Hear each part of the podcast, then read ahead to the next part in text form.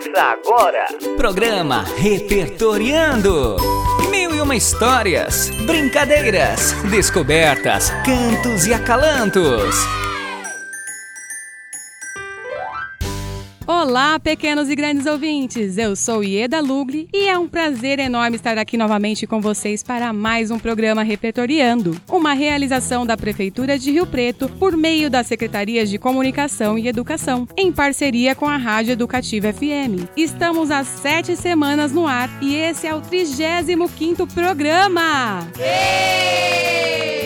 E se vocês quiserem ouvir ou compartilhar os episódios, basta acessar www.digitaleducacau.riopreto.br e clicar no Repertoriando. Ah, e temos uma novidade. Também estamos no Spotify. Não é demais aí, Vanessa? Sensacional! E eu só sei que os programas estão imperdíveis. É isso aí, Zé. Ieda, o que temos de interessante na nossa programação de hoje? Hoje vamos receber uma convidada muito especial, que vem para o quadro Sala de Leitura. Ué, mas cadê? O programa já começou e não tem ninguém diferente aqui no estúdio. Calma, Zé. Já já você ficará sabendo. Nossa, mas quanto suspense, Eda.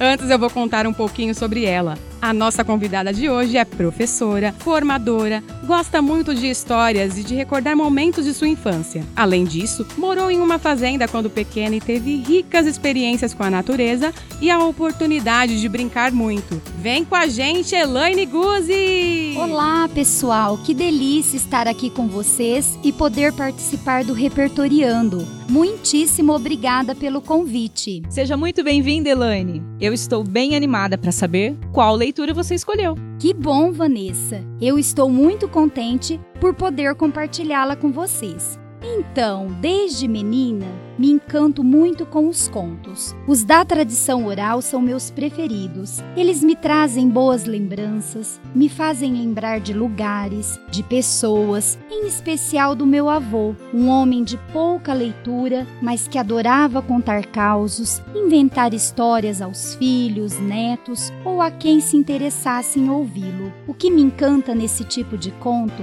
é saber que são passados de geração em geração, que um dia, em algum lugar, alguém contou para alguém, que contou para mais alguém e foi contado por Luísa Freire ao autor e folclorista brasileiro Luiz da Câmara Cascudo, lá em Macaíba, no Rio Grande do Norte. O conto que escolhi é cheio de surpresas e foi retirado do livro Contos Tradicionais do Brasil, tenho certeza que, assim como eu, vocês ficarão encantados e vão deliciar-se com a linguagem cheia de oralidade desse mestre. Então vamos repertoriar? Mal posso esperar. Vamos então para o quadro Sala de Leitura.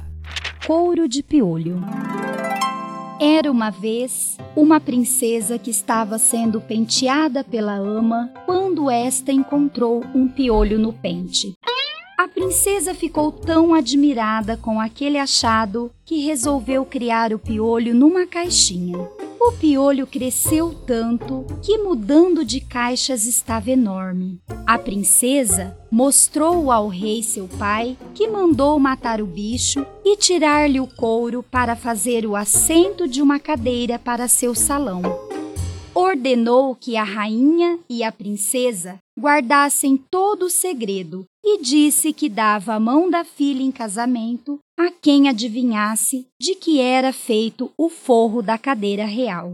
Como a princesa era muito bonita e rica, correram moços de todas as partes para a prova. Nenhum acertou. Os meses passavam e a princesa estava zangada com tanta demora no casamento. Primeiro vieram rapazes das primeiras famílias e depois os de menor fortuna, seguidos pelos pobres. Centenas e centenas de homens olhavam e tornavam a olhar a cadeira, e não havia jeito em descobrir a que animal pertencera aquele couro esquisito. Bem longe da cidade morava uma velha que tinha um filho chamado João, meio amalucado, mas esperto. João, sabendo da promessa do rei, resolveu tentar a fortuna. A mãe Debalde aconselhou-o a desistir daquela loucura. João nem ouviu. A velha preparou a matalotagem e o rapaz pôs-se a caminho. Andou, andou e quando anoiteceu estava perto da cidade, mas achou melhor dormir no mato. Amarrou a rede a uns galhos, fez o fogo, assou carne e ia comer quando apareceu um velhinho muito trêmulo, dizendo que estava morto de fome e de cansaço. Não faça cerimônia, homem de Deus. Vá comendo e descanse. O velho sentou-se, comeu, bebeu água, descansou. Lá para as tantas, João, com sono e tendo apenas uma rede, ofereceu-a ao velho. Quero, Deus lhe pague por tudo. Quero dar uma lembrança. Leve estes três fios da minha roupa. Quando se vir agoniado, queime um deles e será valido. Disse essas palavras e meteu-se pelo mato. João dormiu a noite inteira e pela manhã desarranchou-se e botou o pé na estrada com vontade. Chegando, procurou o palácio do rei e um lugar para pousada. Deram-lhe agasalho bem pertinho do palácio. João andou rondando a casa do rei, vendo o movimento da gente que subia e descia as escadas. No outro dia, foi ao palácio e disse que queria adivinhar de que era feita a cadeira do rei mandaram-no subir com outros rapazes. João, todo acanhado, ia suando frio. Quando entraram no salão, estavam o rei, a rainha, a princesa e muitos homens importantes e bem vestidos. Mostraram a cadeira bem no meio do salão. João foi olhando de longe e ouvindo as palavras dos outros. É couro de cobra. Não é. É couro de rato. Não é é couro de lagartixa. Não é. O rapaz esgueirou-se para o vão de uma janela, puxou um dos fios, queimou, dizendo: Quero saber de que é feito o forro daquela cadeira. E imediatamente veio a ideia, a imagem do piolho. Ficou alarmado com tamanho absurdo, mas Tendo confiança no velhinho, avançou para o meio da sala e esperou sua vez. Um criado chamou-o e o rei perguntou de que era feito o forro da cadeira. É couro de piolho. É mesmo, acertaste! Toda a gente bateu palmas e abraçou o rapaz.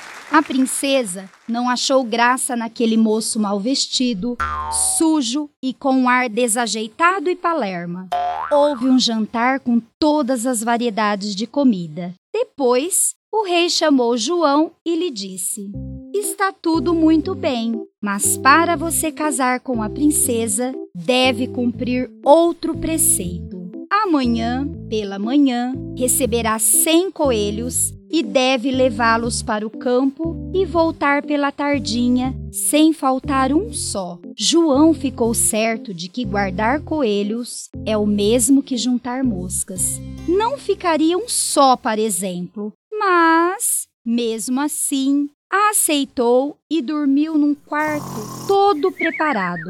Pela manhã, deram café e outras coisas, e cem coelhos. Quando o rapaz saiu pelo portão do palácio, não via mais um coelho que fosse. Tinham fugido todos. João andou até o campo, deitou-se debaixo de uma árvore e queimou o segundo fio que tivera de presente. Quero um jeito para guardar esses coelhos. Palavras não eram ditas, apareceu uma gaita pequenina. João pegou e soprou. Saiu um apito estridente. E imediatamente os coelhos vieram correndo como uns loucos e enfileiraram-se como soldados diante do rapaz. João espantou-os para que fossem comer. Pela tardinha, apitou na gaitinha, juntou cem coelhos e tocou-se para o palácio. Assim que chegou, mandou dizer ao rei que contasse os bichos. Contaram, estavam todos os cem. No outro dia, voltou com 100 coelhos, porque a princesa estava maldando uma diabrura para não casar com João. Este chegou, deitou-se debaixo da árvore e os coelhos sumiram-se pulando para todos os lados. No pino do meio-dia apareceu uma das criadas da princesa, toda bonita e trajada vinha comprar um coelho por todo o dinheiro que fosse. O rapaz, desconfiando, teve uma ideia. Disse que vendia o coelho por um beijo. Vai a criatura e aceitou o preço, dando o beijo. João entregou o coelho e a moça segurou o bichinho nos braços e botou-se para casa bem depressa. Logo que João a perdeu de vista, soprou a gaita e o coelhinho debateu-se com tanta força que arranhou a moça e voltou como um raio para junto dos outros. A moça chegou triste e contou à princesa que não pudera trazer o coelho. A princesa disse que ela não tinha sabedoria e mandou outra. Aconteceu o mesmo, sendo que o preço subiu para dois beijos.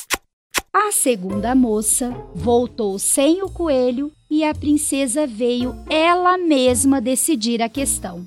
Encontrou João na sombra e puxou conversa, com muito rodeio e acabou falando na compra de um coelho. Só vendo se a princesa minha senhora me der sua camisa. A princesa zangou-se, mas não tendo outro remédio, foi para trás de uma árvore, tirou a camisa e deu-a ao rapaz, recebendo o coelho.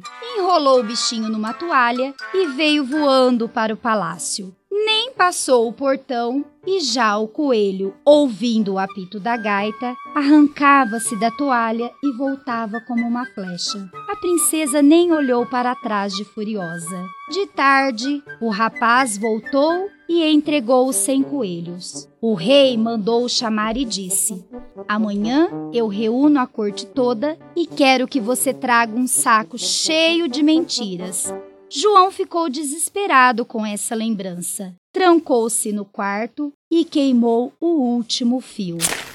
Quero um saco cheio de mentiras. Ouviu umas vozes que ensinavam o que ele devia fazer. No outro dia, o salão estava apinhado de gente. O rei, a rainha, a princesa e todas as criadas espelhando de bem vestidas. O rei chamou João mandou entregar-lhe um saco e disse: Vamos, enche esse saco de mentiras, na vista de todos que aqui estão. O rapaz pegou no saco, abriu-lhe a boca, segurando-a com a mão esquerda e estirando a direita, como se tirasse uma fruta do pé, começou a falar. Por um coelhinho fujão, a criada da princesa me deu um beijo. É mentira ou não? É mentira! gritou a criada que dera o beijo. João fez que metia uma coisa dentro do saco e declarou: O saco está enchendo. Por um coelhinho fujão, a outra criada da princesa me deu dois beijos. É mentira ou não? É mentira, é mentira! gritava a outra criada que dera dois beijos. Saco meio, dizia o rapaz, e gritando: Por um coelhinho fujão, a princesa minha senhora me deu sua camisa. É mentira ou não? É mentira maior do mundo, gritou a princesa. É verdade, declarou o rei. O saco está cheio. Falta saber se a princesa quer mesmo casar com você. João olhou para a princesa e esta, que já estava gostando dele, balançou a cabeça que sim. Casaram e foi uma festa de arromba. Eu lá estive e comi de tudo, e trouxe uma compoteira de doces para vocês. Mas na ladeira do Conclis dei uma queda e quebrei o nariz. Nossa, gostei muito dessa história. Uma cadeira feita com couro de piolho é algo nada comum, mas ao mesmo tempo bem divertido, né? Demais, Elaine. Eu achei essa história incrível. Eu super concordo. As histórias de Câmara Cascudo são maravilhosas. Elaine, muito obrigada por tirar um tempinho para estar aqui com a gente. Com certeza os nossos ouvintes também gostaram muito do programa de hoje. Eu amei essa experiência de rádio. Muito obrigada, pessoal. Um grande beijo a todos os ouvintes do programa Repertoriando. Tchau, tchau. Tchau, Elaine. Tchau, pessoal. Se cuidem. Beijos, meus queridos. Tchau, tchau. Então é isso aí, pessoal. Um grande beijo. Você ouviu? Programa Repertoriando. Uma realização da Prefeitura de Rio Preto, por meio das Secretarias de Comunicação e Educação, em parceria com a Rádio Educativa.